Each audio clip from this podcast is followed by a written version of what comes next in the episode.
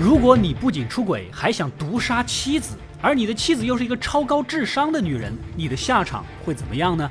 本期继续为大家带来高分悬疑日剧《我的恐怖妻子》。在前面两期里啊，我们的男主信平原本只是个穷小子，却幸运的娶了白富美真理亚为妻。之后因为经营咖啡厅的事情，竟然想联合小三毒杀真理亚。但是这一切都在妻子的掌控当中。经过一系列的反转，信平假意回归了家庭，实际上准备带着两亿赎金跟小三跑路。中间的过程实在是太曲折离奇，建议没看过前面的小伙伴一定要去补一下解说啊。本期我们接着来看故事。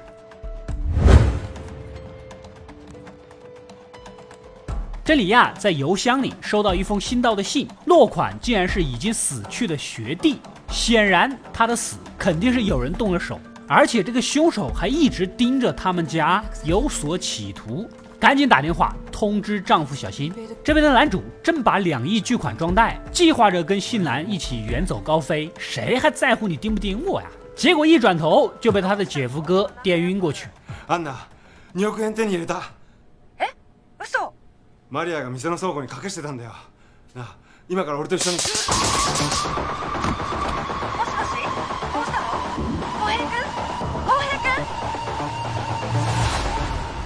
原来呀，他也是冲着钱来的。好在男主还算强壮，缓过神来，两个人扭打到了一起。直到筋疲力尽，最终姐夫哥使了阴招，抢了一半的钱就跑。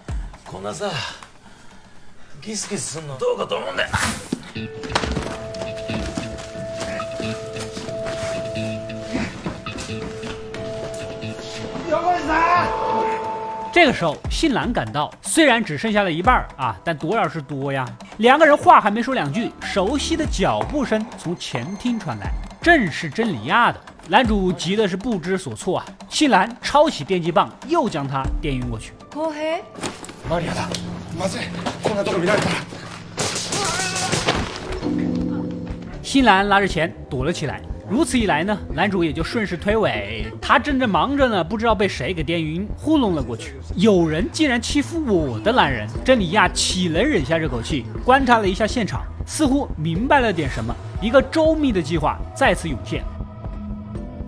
私は考えていたこれから何をするべきかを結局導き出せた答えは一つだけだ 私の大切なものを奪う人間は容赦なく潰す回到家，将藏起来的毒酒取出几滴啊，小心的滴到两颗糖上，然后来到姐夫哥的侦探事务所，送上自己亲手做的点心。姐夫哥抢了他们家的钱，当然心里有愧啊，怕有毒，让对方先吃。一緒に食べようよレディーファースト返してくれますか 2億円何のこと真理亚也就直接摊牌了。他在垃圾桶里翻找过自己的快递单，从你来店里之后就不见了，肯定是你拿的吧？又去市场找了卖豆子的老板啊，知道你过来打听过消息，钱肯定是你拿的，老老实实还回来吧。姐夫哥呢也就不装了，摆出一副无赖的样子，就是我拿的，你区区一个家庭主妇，你能把我咋地吧？ まあ仮に僕が君から何かを奪っていたとしてもマリアちゃんじゃ僕には勝てないよ所詮君は単なる主婦だ既然如此，真理亚只好告辞。后面有的是办法整你，让你知道不要惹家庭主妇。その傷？どうなさったんですか？ああちょっとぶつけちゃってねあらお大事にあお弁当毒は入っていませんから等人一走，姐夫哥立马给男主打电话通通气啊！你也有一半的钱，我可没对他说，咱现在就是一根绳上的蚂蚱，你可别报警，他就拿我没办法。 另一边的警局，学弟跳楼地方的栏杆指纹结果已经出了，根据方向来看，并不像是正常自杀跳楼的卧室方向，更像是被人推下去。而且现场摄像头拍到了一个将自己包裹严实的神秘女人慌张的离开，非常可疑。高跟鞋是破案的重要线索。队长来到咖啡店询问两人，男主一眼就看出来了，这双鞋的款式就是真理亚的呀！啊，这么说来，就真的是真理亚杀死了学弟。信皮心里慌的一批，如果再让他知道自己拿了钱，只有死路一条，还是赶紧拉着信兰远走高飞吧。之后，真理亚也没闲着，趁着放学把姐夫哥的女儿，也就是自己的小侄女接走啊，在车上还将一颗糖递了过去。楓ちゃんこれ食べる 小侄女从小就对珍妮亚这个舅妈喜欢的不行，肯定不会有任何怀疑。姐夫哥正吃着泡面，突然就接到了女儿的手机短信，写着：“你夺走了我最珍贵的东西，我只能以牙还牙。”瞬间脸色大变。此时，他的前妻也是男主的姐姐的电话打来啊，原来他也收到了女儿的短信，说是爸爸接他过去放学玩一会儿再回来，叮嘱他要好好照顾，别玩得太晚。这明显就是女儿被珍妮亚绑架了呀！姐夫哥只好支支吾吾的敷衍过去，赶紧打到女儿手机上，是珍妮亚接的。姐夫哥呢还想嘴硬，毕竟你是他的舅妈，平时关系那么好，你不可能下得了毒手。再说了，我都离婚了，你拿他威胁不到我。それに楓のことなんてどうでもいいんだよ俺たちはもう親子じゃないんだから好きにしろ 可惜没有卵用。接着收到了女儿被绑起来的照片，还有一枚被生生拔掉的指甲，附上留言：如果不把钱送来，就把你的女儿一点点弄坏。这下姐夫哥是真慌了，立马联系男主，赶紧把钱送回来救人呐！毕竟是自己的亲侄女，这个事儿绝对不能不管。男主抱着钱就从机场往回赶啊，将信兰留在原地。两个人一起来到说好的废弃工厂旁边，停着珍妮亚的车，里面还有一把带着血的老虎钳，显然是拔指甲用的。姐夫哥啊，马不停蹄的拿着钱冲了进去。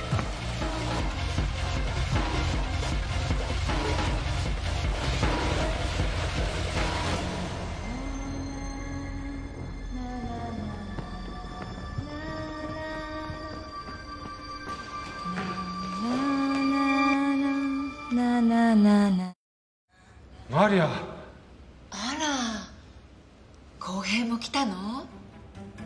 循着声音来到最里面的房间，竟然是真理亚的远程视频，要求把钱放在旁边的管道里，你的女儿就还给你。姐夫哥还想讨价还价，你先放我女儿，我再给你钱。当然了，以他的作风肯定是不可能给的。真理亚呢也不跟你啰嗦，面前是一只活鱼，他不慌不忙的把沾了毒酒的糖果放进去，鱼直接爽翻了。你的女儿已经吃了糖，你再拖延时间，可不一定救得回来哟。マリアお前まさか楓ちゃん美味しそうに舐めてた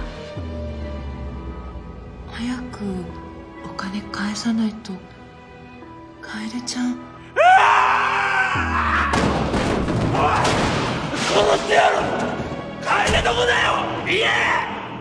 だから お金を入れてくれたら教えますほら急がないと话都说到这份上了，姐夫哥认怂，只能照做啊。珍妮亚也信守诺言，人就在工厂二楼某某某房间，两个人撒丫子的就冲了过去。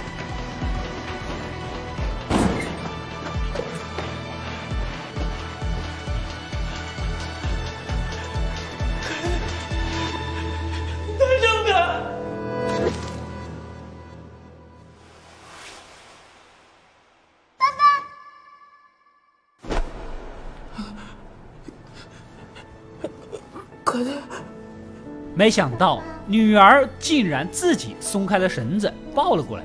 原来呀，珍妮呀骗小侄女，说是测试一下你爸爸到底爱不爱你，配合着演一个绑架案。说起来呢，自从他们夫妻俩离婚，姐夫哥见女儿的机会是少之又少，女儿也确实想爸爸了，所以也愿意配合。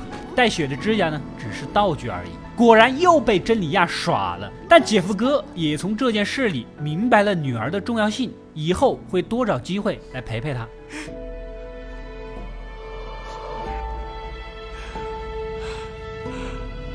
ごめん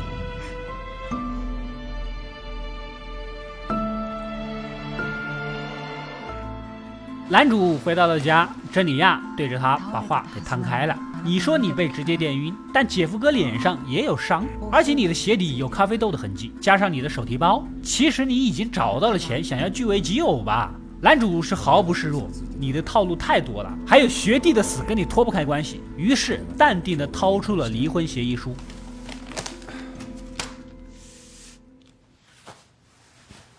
これが俺が出した結論だ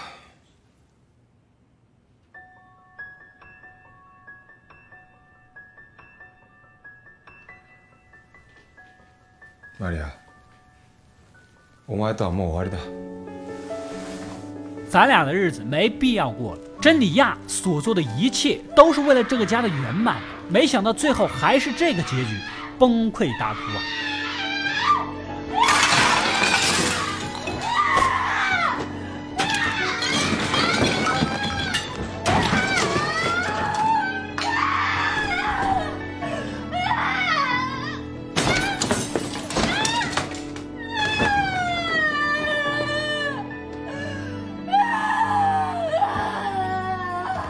想拦也拦不住，被信平电晕过去，然后他拿着所有钱离开了。待ってねえ待ってコーヒー待って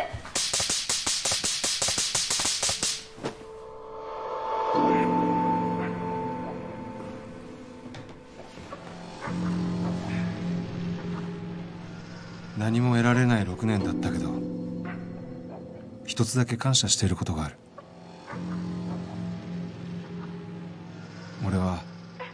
前に教えてもらったんだ。人生で一番大切なもの。それはやっぱり金だって。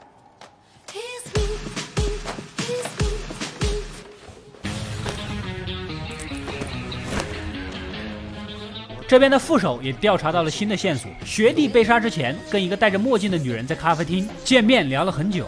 根据服务员所说，那个女人的无名指缠着创可贴，手指缠着创可贴，不就是前不久被救出来的人质真理亚吗？ただ店員が言うにはその女絆創膏をしていたそうです左手の薬指に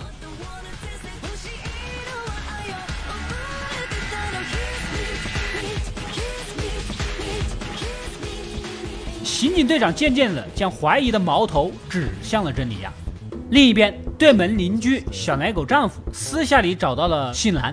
原来那天学弟在车库的事情呢，他们两口子正好看到，也就知道了绑架案一切都是珍妮亚自导自演的。等学弟被劝走呢，又看到了信兰尾随其后，显然你是冲着两亿赎金去的啊！那么学弟的死必然也是你做的，所以呢，他的要求非常简单：钱给我，我就不举报你。但是信兰否认了杀人，而且钱也不在他手里，你的威胁没鸟用啊！起身就想走，没想到啊，喝的东西被提前下了药，直接晕了过去。奶狗丈夫把他送回公寓，进门之前还忍不住亲了一口。这一幕正好又被男主看到，以为他们有一腿，醋从心起，冲过去想要动手。但是你要动手，我就报警。男主认怂啊，想了一想，信兰原来也搞出轨，又乌泱泱的回去找了个酒店睡觉去了。隔天，信兰从昏迷中醒来，此时门铃响，来人正是珍妮亚啊！更让人惊讶的是，她经过一夜已经想通了，来此的目的就是同意将丈夫让出去。公平あなたに譲るわえお店ももう大丈夫よ末永くお幸せに 这一招，新兰是万万没有想到啊！而且他也一点儿也不高兴，反而陷入了沉思。时间回到七年前，他刚大学毕业，应聘到真理亚父母的食品厂做研究员儿啊。也就是从那时候，第一次见到了真理亚这样一个永远洋溢着微笑的白富美，周围所有男人都殷勤地围着她，出场就是焦点。再一想到自己贫苦的身世，简直是天差地别，同种不同命，嫉妒之心油然而生。每个人都有虚伪的面具，他决定撕碎这个白富美温柔的一面，将她隐藏在内心的暴躁激发出来。于是端咖啡的时候故意打翻。ブランド物のスーツに熱いコーヒーを食らったこの女は 男どもの前で私を罵倒するはずだ将滚烫的咖啡泼到对方昂贵的裙子上，是个女人必然会爆炸。没想到她不仅没有生气，反而更加关心有没有伤到信兰。気にしないでそれよりあなたかからなかった大丈夫はいよかった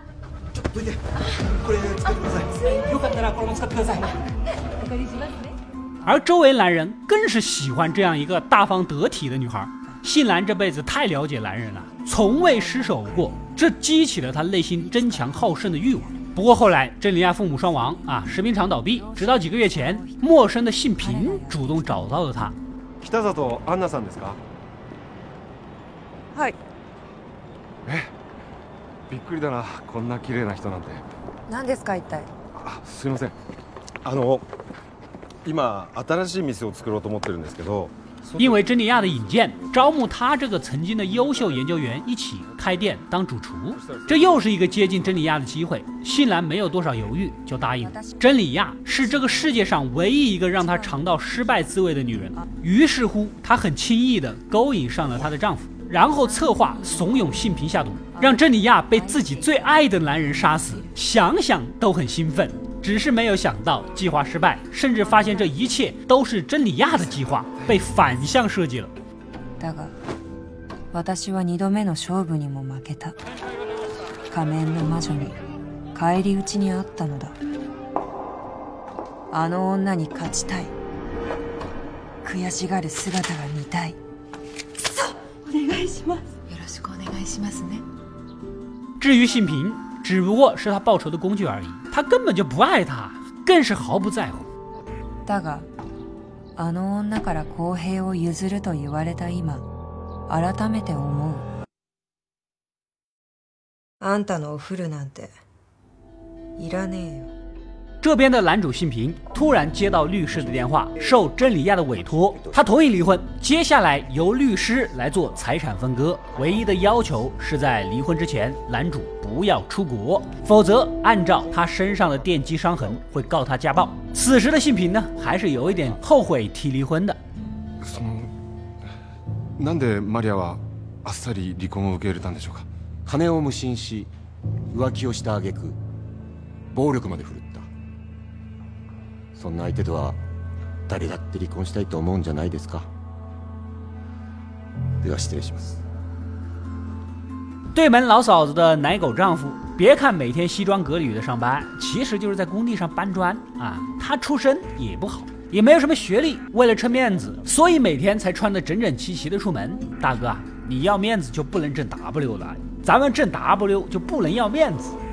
信兰呢，一路跟踪找了过来，大家都是牵连的狐狸，也就把话给说开了。原来呀，奶狗丈夫跟老嫂子其实根本没有婚姻关系，他只是个专门长租给有钱的单身富婆当伴侣的男公关而已。老嫂子原本有几套房子，但前两年被查税了啊，现在连她的佣金都发不出来，估计这行也干不长了，所以就打起了那两亿的主意。现在钱都在男主手里，只要我们联手搞到这笔钱，到时候一人一半。信兰只是想报复真理亚，当然是不会答应了。与此同时，刑警队长也找上了真理亚，将证据一一呈现。学弟临死前在咖啡店见面的是你啊！绑架案的球场有目击证人看到你提着小推车，也就知道了这一切都是真理亚的恶作剧。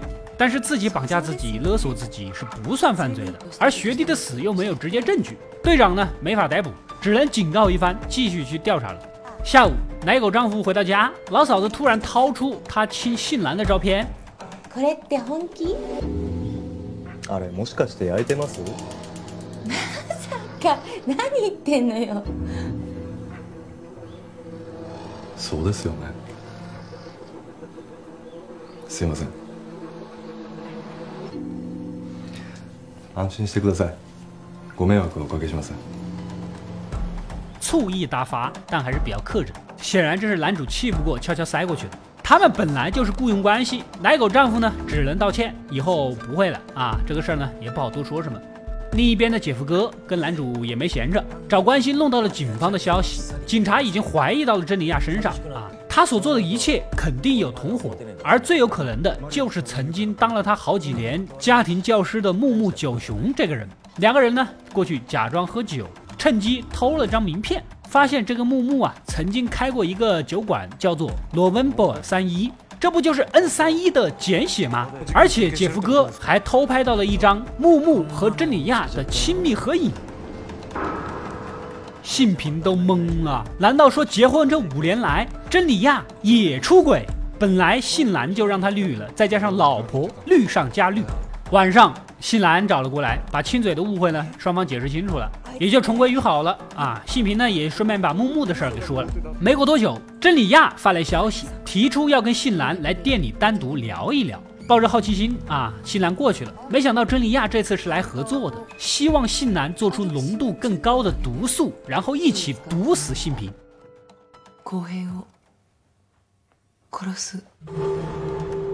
这话一说，信兰都愣住了。虽然你有个野汉子木木，也不至于毒死丈夫吧？但是这也是他一直期望看到的真理亚这个女人阴暗的一面。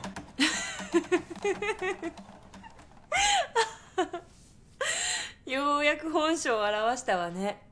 仮面の魔女さん。気にしないで。嬉しいの。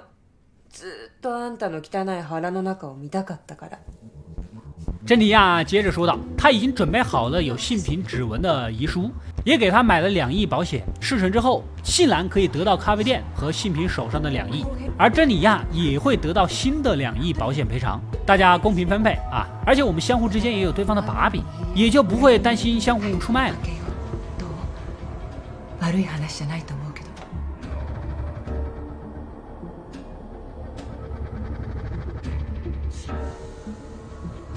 あんたやっぱりとんでもない化け物だったわね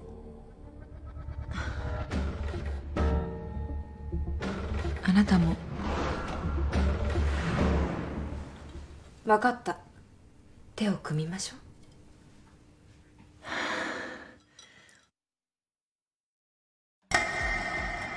最终，信兰答应了。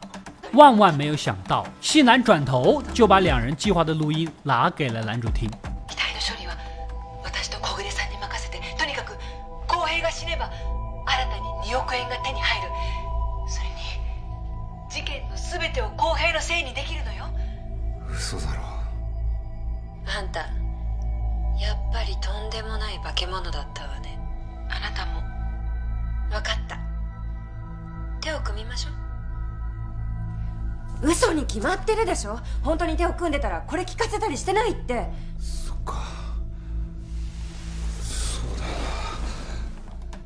信平听完是毛骨悚然，都不知道该相信谁了。此时收到真理亚的短信，提出在正式离婚之前约明晚两人一起吃最后一顿晚饭，这不明显就是明天要动手了吗？男主瞬间慌了，不知道该怎么办啊！信兰出主意了，明天咱们得先下手。先下手为强啊！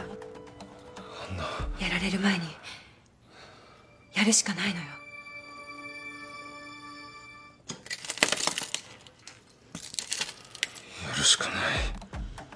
当晚，信兰就开始提炼毒素。隔天，照常来到店里，跟珍妮亚钻到了办公室，悄悄打开录音机，然后就把毒素给递了过去。接着装作好奇心问起准备怎么下毒，珍妮亚想好了，她做菜的话呢，信平估计疑神疑鬼的不敢吃，所以毒药一分为二，一部分她放在调料里，一部分由信兰买瓶红酒下到酒里啊，到时候吃饭的中途过来，信平绝对想不到你带来的酒里会有毒。公平はまさかあなたが持ってきたワインに毒が入っているとは思わない。ねえ、お二人は結婚式とかあげるのよね。 この人二次会とかですぐ悪乗りするから気をつけてね。公平は場が持たなくなってワインに手を出す。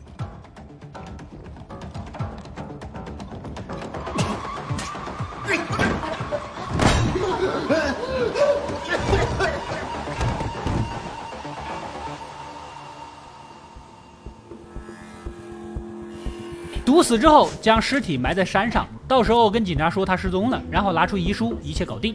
信兰一切都听在心里，想着回去把录音播给男主听。另一边，警方找到了专业的鞋品鉴定人士，发现这是一个西班牙的小众品牌，国内卖出去的不超过一百双，而且只在特定的几家品牌店出售。赶紧到各个店铺询问，发现注册会员能打折，也就是说肯定有客户信息。这边的奶狗丈夫为了那两亿，悄悄潜入到真理亚家翻箱倒柜，就是没有找到，只好安装窃听器，看能不能偷听到什么线索。而老嫂子也是忧心忡忡啊，抽屉里全是一封一封的催缴账单，没钱了，心爱的男人就会离她而去了。当天下午，信平和郑里亚这两口子来到约定的地点，准备一起买菜。见面之前还相互搜查一下，以防对方有电击枪。もうスタンガンなんてゴリゴリだから。私も調べる。あ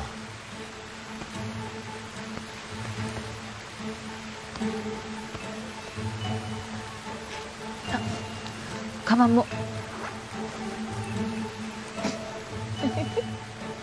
珍しいわね。ボディチェックしちゃう夫婦なんて。オッケー。じゃあ行きましょう。就在买菜的时候，信平也有他的小九九。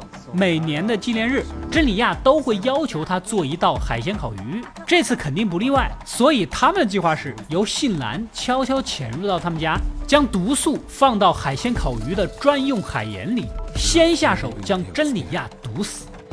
お前はアンナが毒入りワインを持ってくるのを待っているんだろうだがその前にお前はアクアパッツァで死ぬ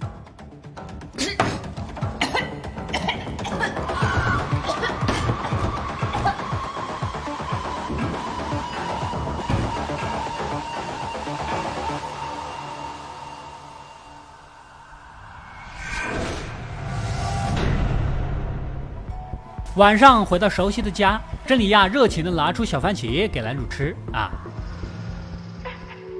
どうしたのサンキュー男主犹豫了，不放心的还洗一洗，忐忑不安的放到嘴里。刚吃完，转头一看，发现真理亚正在用有毒的海盐，心里咯噔一响，记着这道菜绝对不能碰。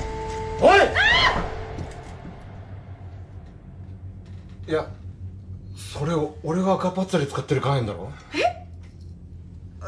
でもアヒージョにも合いそうかなと思ってダメだった使っちゃいや別にいいけど接着，珍妮亚在桌子上拌猪排调料，果然把毒素放了进去。那么这道菜也不能碰。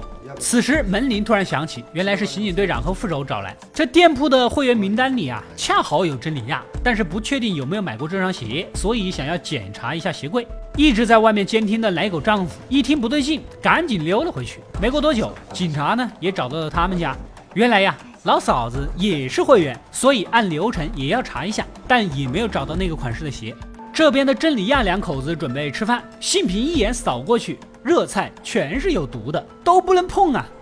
これもこれもこれも毒だらけかようまそうだね而真理亚拿起一片面包，沾了点辣酱就开动了，还询问男主怎么不吃啊？他拿的东西都是现成的，确实没毒。但是男主哪敢碰这些热菜呀？只好插起旁边的生火腿，强行咽下。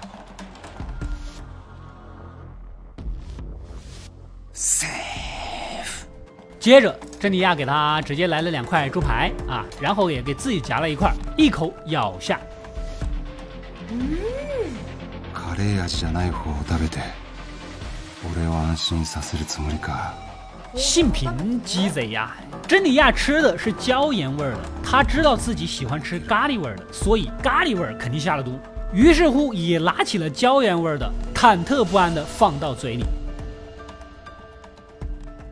塩コショウセーフ美味しいよかった这么一来一回，也该性平夹菜了。他直接夹了有毒的烤鱼块儿，眼见对方即将入嘴，行けアドキシンを食らえバイバイマリアねえこれ 最初に作ってくれた時のこと覚えてる？没想到珍妮亚开始回忆起两人的过往，说着说着哭了起来。どうした？まさかバレたのか？でも背びれで指怪我しちゃって。でも大丈夫だからって作ってくれたよね。そんな話どうだって？とっとと食え。食っちまえよ。毒を食らって死ね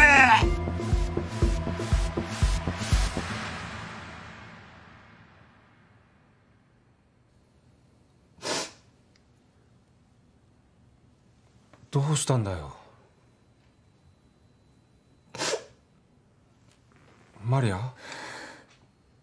ごめんなさい。私ねあなたに毒を盛ろうとしてたの。カレー味のスペアリブにはアドキシンが入ってるの私あなたに嘘つかれたりスタンガンでビリッと襲われたり離婚届まで出されてもうわーってなっちゃってそれで北里さんに相談してあなたを殺そうって計画したの？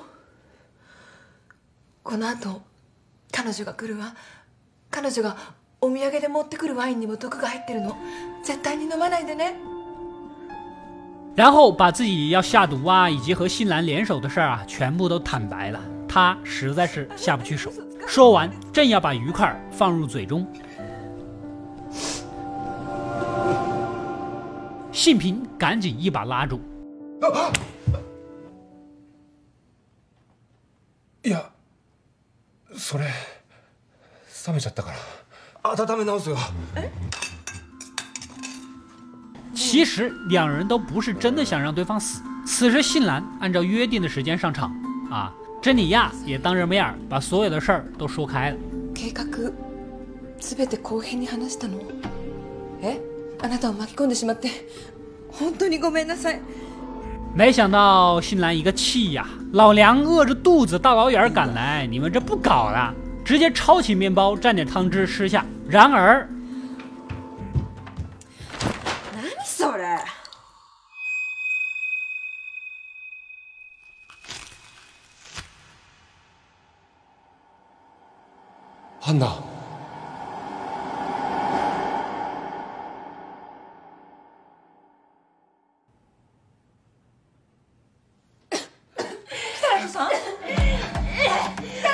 何それハンナハンナ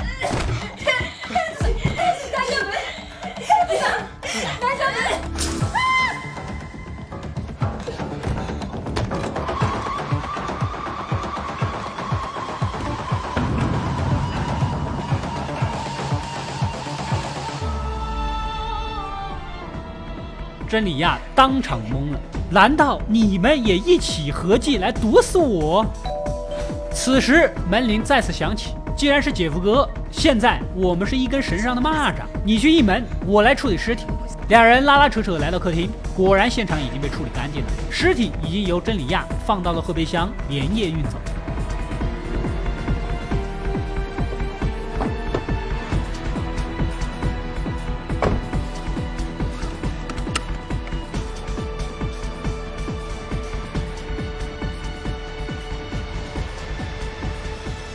来到郊外，然而你以为这一切事发生的走向都是在意料之外吗？其实一切的一切依然都是真理亚的计划。时间回到跟信兰联手的当晚，分かった手を組みましょ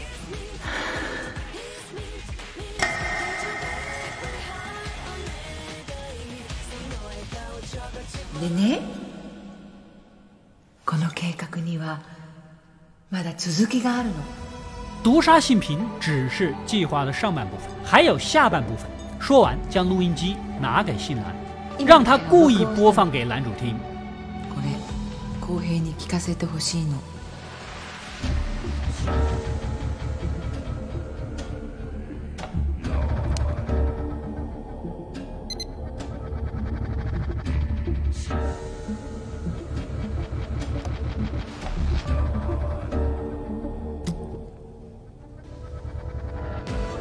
那么，这个计划的下半部分是什么呢？真理亚下这么大一盘棋的目的又是为何？